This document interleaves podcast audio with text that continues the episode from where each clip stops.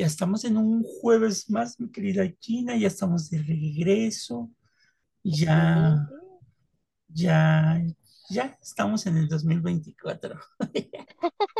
Es que sí, son increíble, ¿no? Para mí fue hace poquito que hablamos y ya estamos en otro año.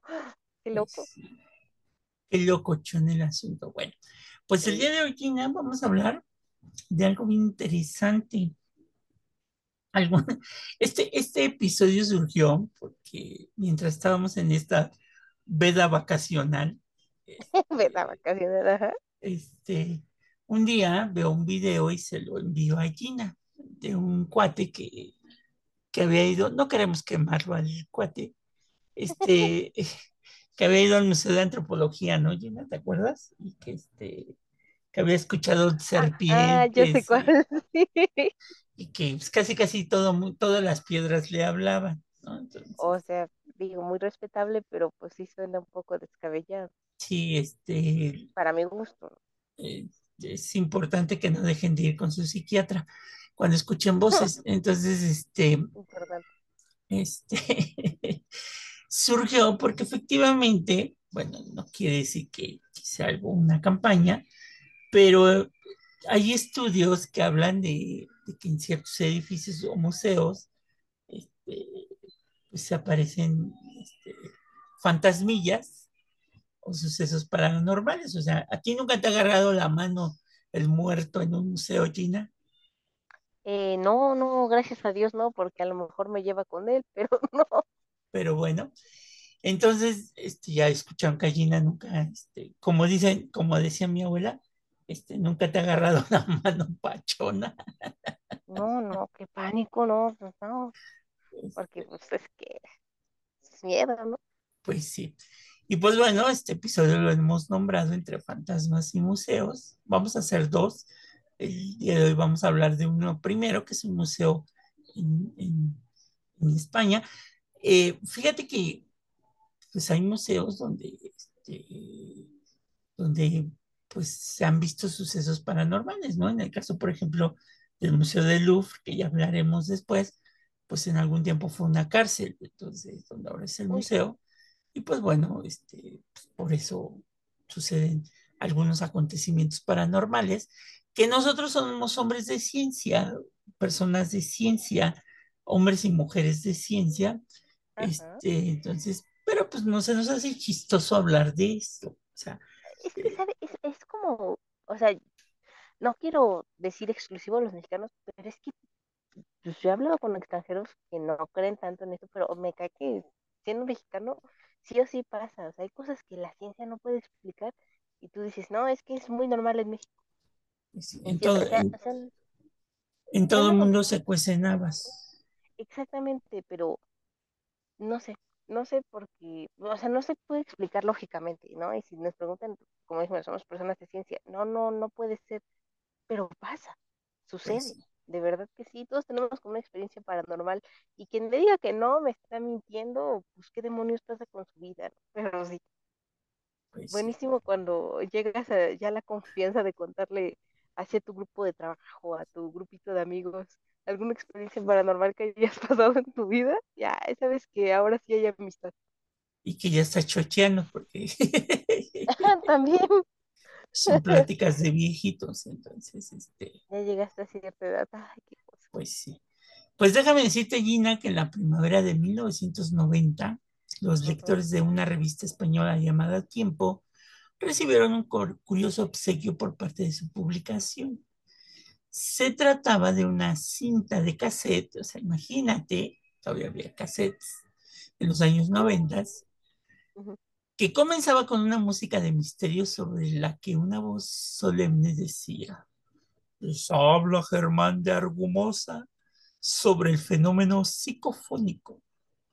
Uno se puede preguntar, ¿qué son las psicofonías? ¿No? Por ujú, Pues las psicofonías son grabaciones, entre comillas, paranormales en cinta mega magnetofónica que el oído humano no percibe directamente cuando se producen las introducciones y que por tanto solo pueden conocerse cuando se escuchan después de rebobinarse, o sea, después de estarlas escuchando y escuchando y escuchando.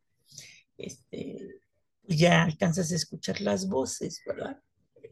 Este, Mm, seguidamente van a escuchar algunas de las grabaciones que fueron recogidas en el Palacio de los Marqueses de Linares por la doctora Sánchez de Castro, ¿no? Entonces, este, ahora ya inclusive es bien curioso porque yo digo que son radios, pero ahora hay gente que compra este supuestamente aparatos que sirven para escuchar psicofonías, ¿no? Entonces, este, Oh, entonces tú estás ahí con tu radio se oye esta voz como cuando ya está en off el radio de este ruido estridente, este, y de repente ahí se escuchan, ¿no? Las voces en algunas cosas que he escuchado de estas psicofonías, ¿no?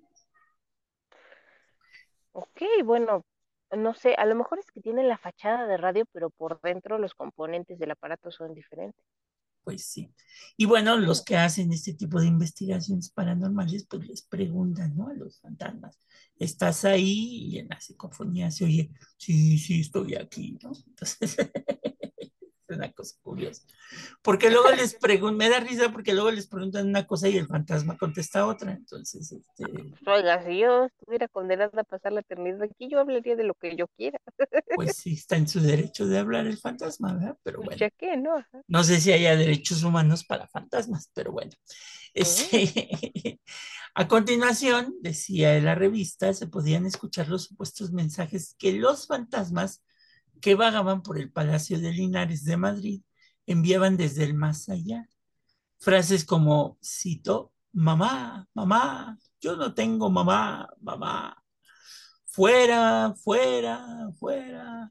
O mi hija Raimunda nunca, nunca oír decir mamá. ¿no? Entonces, qué miedo. qué miedo, ¿verdad? Sí, oiga, suena mal. Las repercusiones de las psicofonías entre la población y las millonarias ventas de tiempo de esa semana hicieron que unos días más tarde la revista Tribuna pues, se aprovechara y también regalase un libro sobre apariciones espectrales y otra cinta de cassette con las psicofonías del Palacio de Linares, aunque esta vez con los comentarios de Antonio José Alés, veterano periodista del misterio y responsable del programa Medianoche en la SER. Es como el Jaime Maussan de España, ¿no? Entonces, para que pues más o menos se den una idea.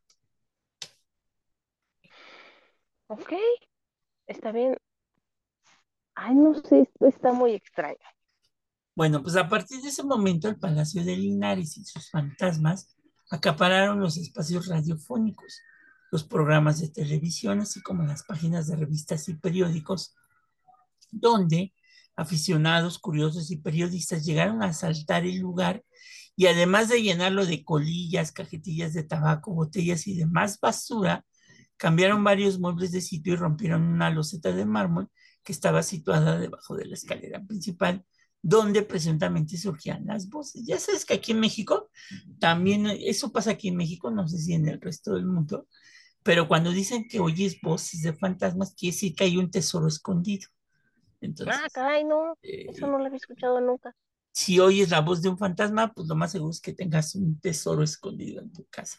Inclusive, Ay, ¿qué tal que me quiere matar por intentar agarrar su dinero? inclusive después de ver el, el video que te platiqué, pues de repente estaba yo en la vagancia en la televisión y una de estos comerciales que yo no sé cómo la gente paga eso, pero bueno, este, en un canal de televisión estaba una señora que era la bruja blanca o no sé qué, y hay otro que se llama Toribio de la Montaña, ¿Sí? este, que al final de todo su speech dicen, y si usted escucha voces dentro de su casa, quiere decir que hay un tesoro escondido, ¿no? Y, y Toribio de la Montaña te dice, yo le ayudo a encontrar el tesoro escondido de su fantasma que lo está espantando, ¿no? Ahí luego nos llevamos el 25%, ¿no? Y ahí, ahí se mancha con el 25. Pues lo mismo pasó aquí, que la gente pues iba y destruía el lugar, ¿no? Este, pues lo más seguro buscando un tesoro. Sí, claro. Y bueno, ¿por qué se escuchaban las voces? Porque aquí viene la parte ya científica, o sea, lo que sí pasó, ¿no? A ver, Este, lo que se pudo comprobar. todo el mundo quiere saber qué es lo que había sucedido en ese lugar por qué entre esos muros se hubiera concentrado tanto sufrimiento, ¿no? Porque pues realmente lo importante no es que el fantasma hablara, sino el sufrimiento que tenía el fantasma, ¿no? Sí, o sea, ¿por Este, qué seguía su alma en pena? exacto. Para averiguarlo, se acudió al árbol genealógico de los propietarios originales, don José Murga y Reoldit y Raimunda de Osorio y Ortega Márqueses de Linares, ¿no? Este, don José nació en Madrid en 1833, era hijo de una adinerada familia vasca que había hecho fortuna con negocios de ultramar en Cuba e inversiones en un nuevo medio de transporte que sería clave para el desarrollo económico del país, que era el ferrocarril allá en España, ¿no? Mm, Eh, educado en Alemania, Francia e Inglaterra, las prematuras muertes de sus padres y hermanos provocaron que la enorme fortuna familiar fuera a parar en su totalidad a manos de don José, lo que lo convirtió en uno de los solteros pues, más deseados de la alta sociedad madrileña, ¿verdad? Dinero Ah, macacarita, dirían por ahí. o- oiga, ¿qué tal que estaba guapo y pues él puso el dinero? Pero bueno, de entre sus muchas pretendientes, la que finalmente acabó contrayendo matrimonio La con ganona. él fue Raimunda de Osorio y Ortega, que también era joven de buena familia, pero de padre desconocido. Y en aquellas Órale. épocas, pues eso era así como que pecado mortal. Pecado capital. Oiga, sí, ¿cómo logró casarse con tan buen partido? O sea, no, no, no porque yo sea una desgraciada juzgona, no, no, no, sino porque en estas épocas, pues sí era como, ¡ah! no, imposible de que eso sucediese. Pues sí, y este hecho dio lugar a todo tipo de rumores y habladurías, como Mm, por ejemplo, que había sido la razón por la que el padre del novio se había puesto al enlace, el cual se acabó celebrando en 1858. órale. Entonces, pues sí se pudo casar con él, ¿no? Y no lo Eh, desheredaron. no lo desheredaron, o sea, tenía su lanita. En- ni escondió el tesoro. En Triunfó el amor. dirían, este, diría la tesorito, ¿no? Este, en 1872, el matrimonio decidió comprar un amplio solar perteneciente al Ayuntamiento de Madrid, sobre el que cinco años más tarde comenzó la edificación de un suntuoso palacio, que además del edificio principal contaba con caballerizas, jardín y la palabrita que está ahora de moda, una coqueta vivienda conocida como la casita de muñecas, ¿no? Bien coquete, Ah, como dirían por ahí. muy coquete, ¿eh? sí, claro. O sea, ya sabes, ¿no? Para que vean que no hay nada nuevo bajo el sol. No, Este, nomás le damos la vuelta a las cosas. Lo ambicioso del proyecto y el lujo de los interiores en los que destacaban las molduras, los frescos y una enorme escalera de mármol diseñada por Manuel Aníbal Álvarez, hizo que las obras se alargasen durante más de una década y que el costo de las mismas alcanzasen casi los 3 millones de pesetas de esa época, ¿no? Es una lanita, ¿no? Ok. En 1848, con las obras aún inconclusas, José Murga y su esposa Raimunda se mudaron al palacio situado en la Plaza de las Cibeles, o sea, casi en el mero centro de Madrid, ¿no? Muy buena ubicación. Que debo declarar que hoy es el Museo de América en, en, en, en España. Este es donde se hacen exposiciones sobre la relación que tuvo España con, con el continente americano. Oh, ok, o sea, si ustedes van a España ya pueden visitar la casa. Para entonces, el matrimonio, matrimonio ya ostentaba, ojo con esto, los títulos de marqueses de Linares y vizcondes de Llanteneo por decisión de Amadeo I de Saboya, lo que aumentó su aprecio y caché entre la sociedad española. O sea, serán de alcurnia, ¿no? Humildes, humildes. Humildes los chavitos. Sin embargo, ese prestigio se habría visto amenazado por un terrible secreto descubierto de forma accidental por José Murga. Pues mientras ordenaba unos papeles, el marqués había encontrado una carta de su padre en la que se informaba que durante su juventud, chu, chu, chu, chu, Ujú. había mantenido una relación amorosa Ay, con una cigarrera de lavapiés, o sea, de un lugar llamado lavapiés, no crea que lavaba los pies. Ah, ok. Este, Buena aclaración porque yo pensé eso. De la cual había nacido una niña llamada, ¿cómo crees? Ay, no, ay, no, no, no, no, no. Son como el palomo y la paloma. Una niña llamada Raimunda. Ay, qué mala suerte, no, tantas personas en el mundo y te enamoras de tu media hermana, me lleva la fregada. Obviamente no fue necesario que Murga echase manos del saber adquirido en las universidades y colegios de media Europa para atar cabos y darse cuenta de que esa Raimunda a la que se refería la carta era no, no. su esposa y que a su vez era pues su media hermana. No puede ser, ay, qué coraje. ¿Por qué hacían eso? O sea, estaba mal, ¿no? Mal. Si han escuchado la salsa esa de María Teresa y Danilo, ¿no la has escuchado, Gina? Sí, pero es que me da risa porque ¿cuántas conocemos esa salsa? Le digo, el palomo y la paloma, creo que es un guapango, no estoy segura.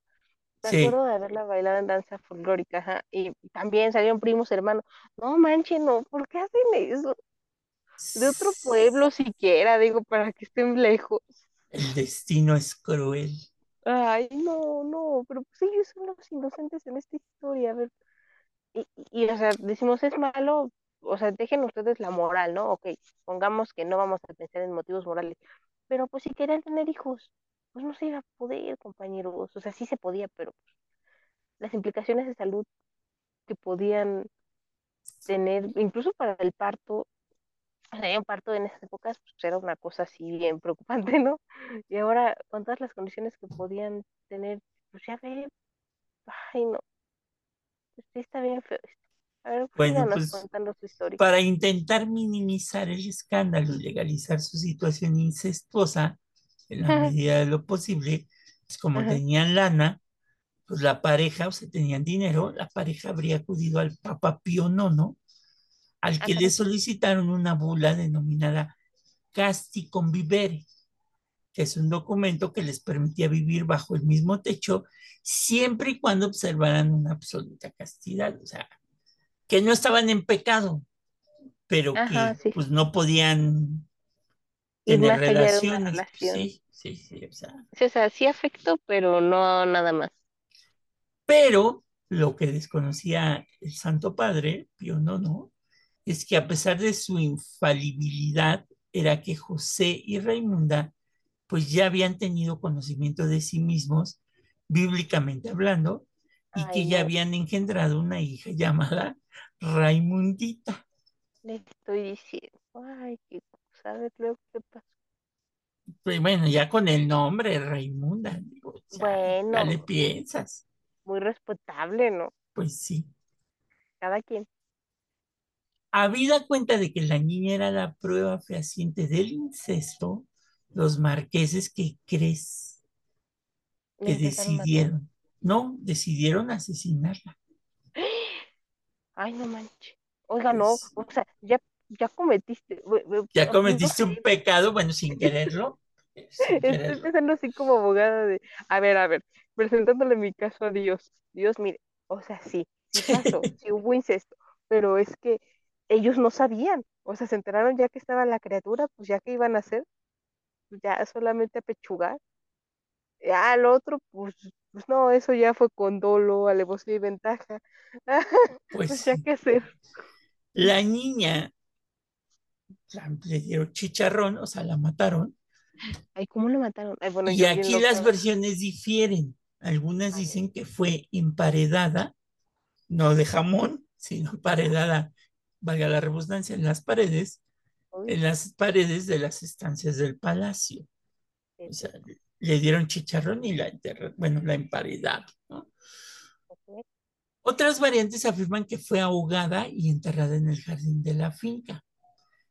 Pero definitivamente las psicofonías recogidas en el interior del Palacio de Linares tenían que ser los lamentos del dolor de la muerta y de su madre atormentada porque la niña nunca la llamó mamá, pues con obvia razón, ¿no? No, pues era un bebé. Pues sí.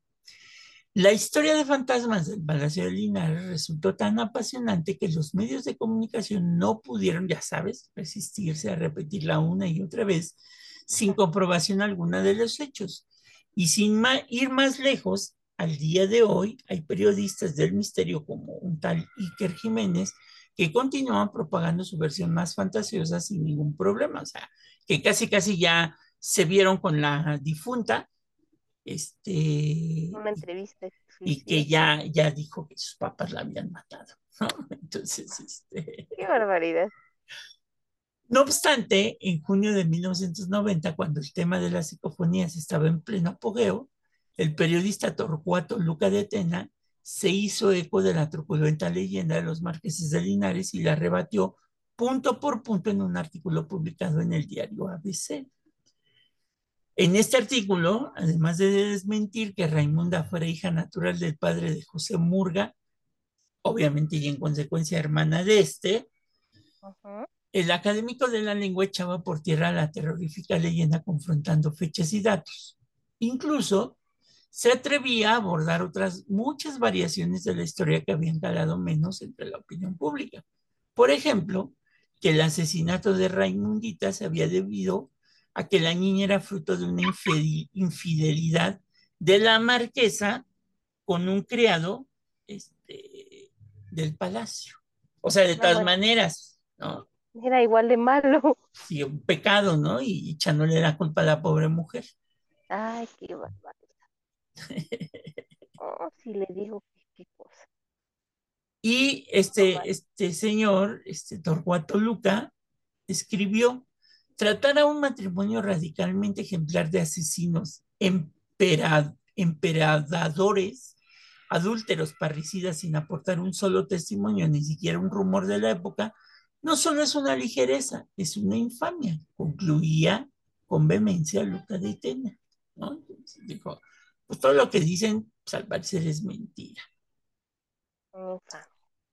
En 1992, después de años de deterioro y de una serie de operaciones especulativas que planeaban transformar el edificio en dúplex de lujo y generar pingües beneficios a sus promotores, el Palacio de Linares fue adquirido por el Estado y convertido en la Casa de América en España, que ahí se celebra el 15 de septiembre en la Embajada Mexicana, eh, ocupa ese lugar para celebrar el 15 de septiembre este, para todos los mexicanos que viven en España. Ah, mire qué agradable. Entonces allá de salir Raimundita bailando el jarabe tapatío, ¿no? Pero bueno. Pues A celebrar, digo, pues qué más da.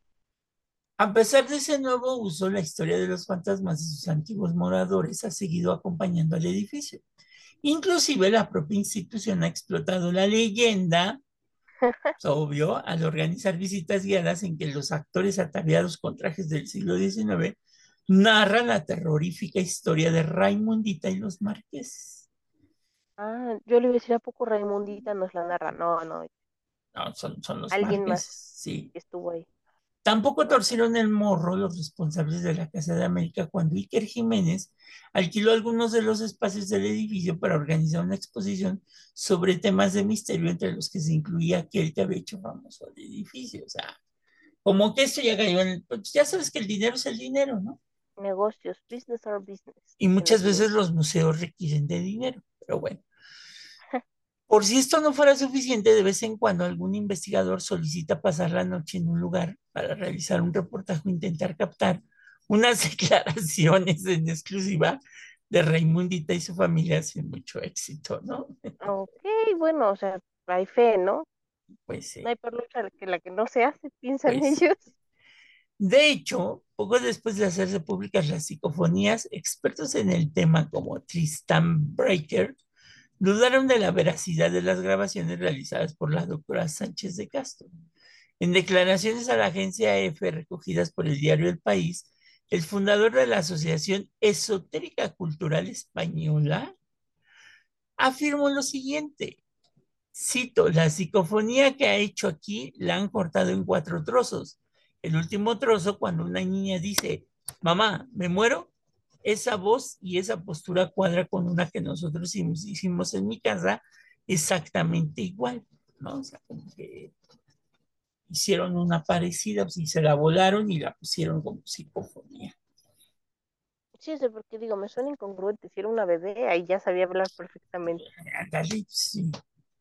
Pero bueno, ante semejantes dudas procedentes de un colectivo no precisamente escéptico, todo apunta a que la única vez que el Palacio Linares ha tenido presencias realmente extrañas ha sido cuando Luis García Berlanga eligió el edificio para ubicar en él la residencia de los Leguineche, que eran estos aristócratas decadentes venidos a menos de la trilogía iniciada en la Escopeta Nacional, un programa de España, y que encajan perfectamente en la quinta acepción de que fantasma recoge el diccionario de la Real Academia.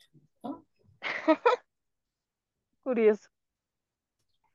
Entonces, la historia está interesante porque, pues, quién sabe, ahí sí tendríamos que poner dudas si, si Raimunda era hermana de, de, de José y si realmente le dieron chicharrón o la versión de que la hija era fruto del engaño de la esposa con, con el criado.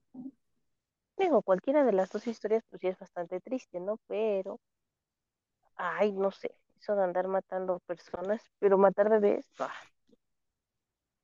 Pero como que, a pesar de que es Europa, pues como que sus historias de miedo, pues todavía no nos no llegan a las miedo. mexicanas, ¿no? Este, No, acá dan más miedo.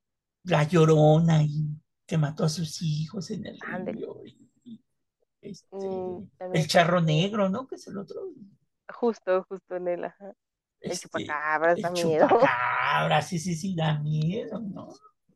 ¿Qué O sea, la gente ya no iba al campo cuando apareció la noticia de, del chupacabras, ¿no? Mire, yo el miedo no anda en burro, pero pues yo tampoco le ando jugando al vivo cuando ando en el Que campo. una compañera hace muchos años en, en la facultad, hombres Ajá, de ciencia y mujeres de ciencia, pues ella asegura que lo había visto en, en, en el rincón de su patio al chupacabras, ¿no?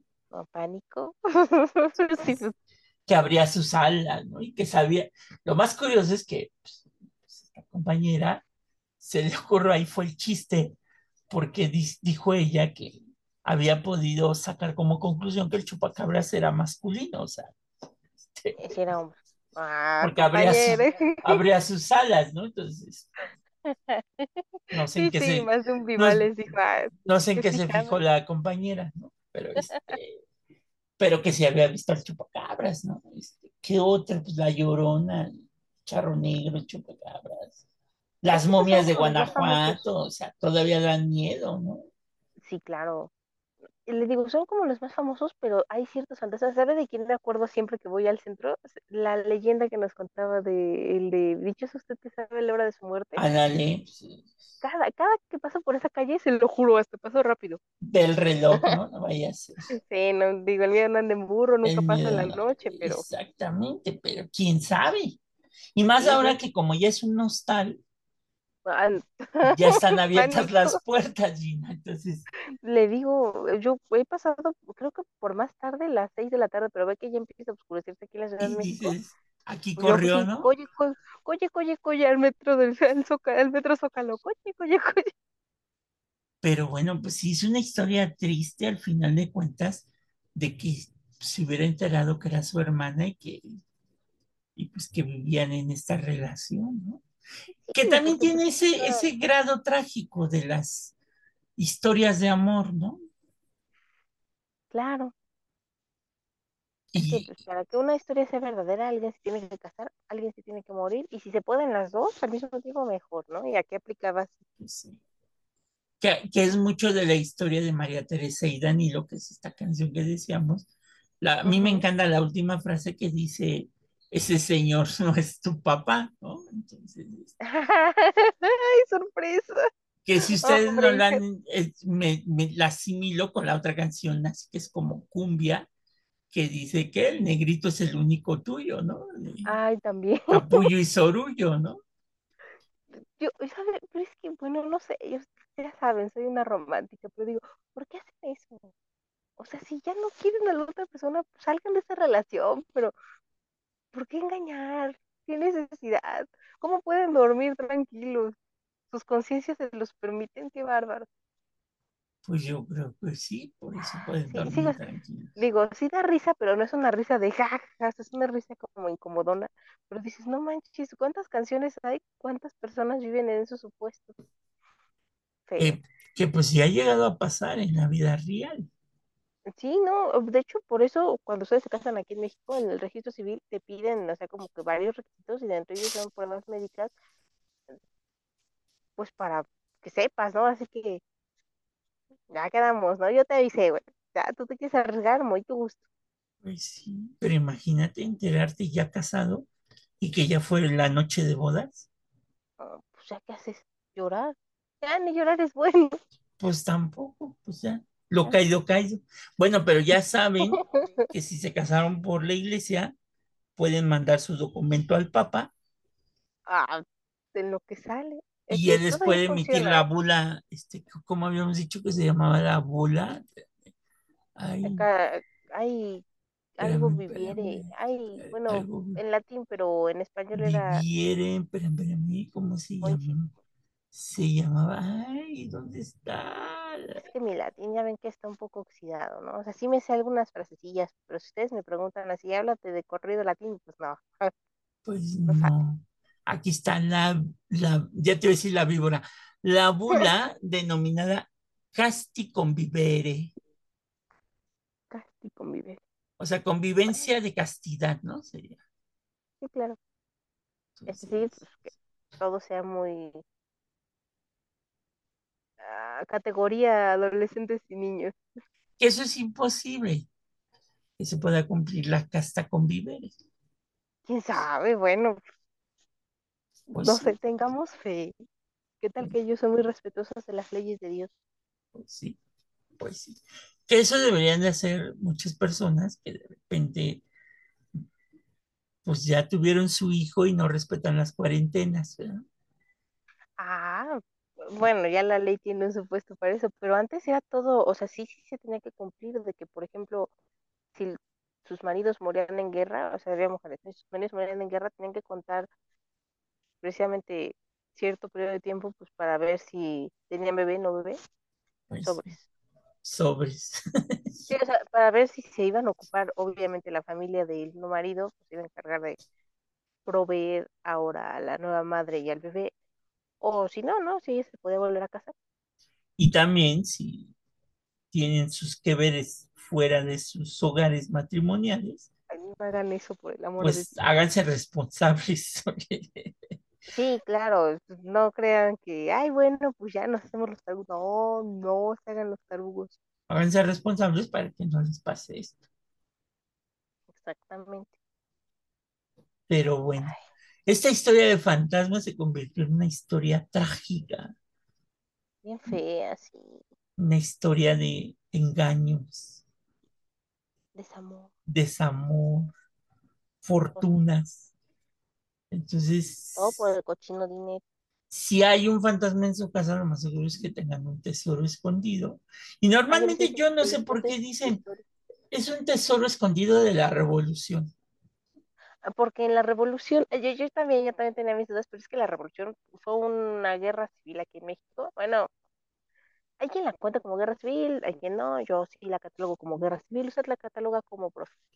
¿Cómo que recibir? Sí. ¿Verdad que sí? Ajá, bueno, el punto es que justo los hacendados de esas épocas tenían grandes extensiones de tierra a su cuidado eh, y muchas cantidades de dinero.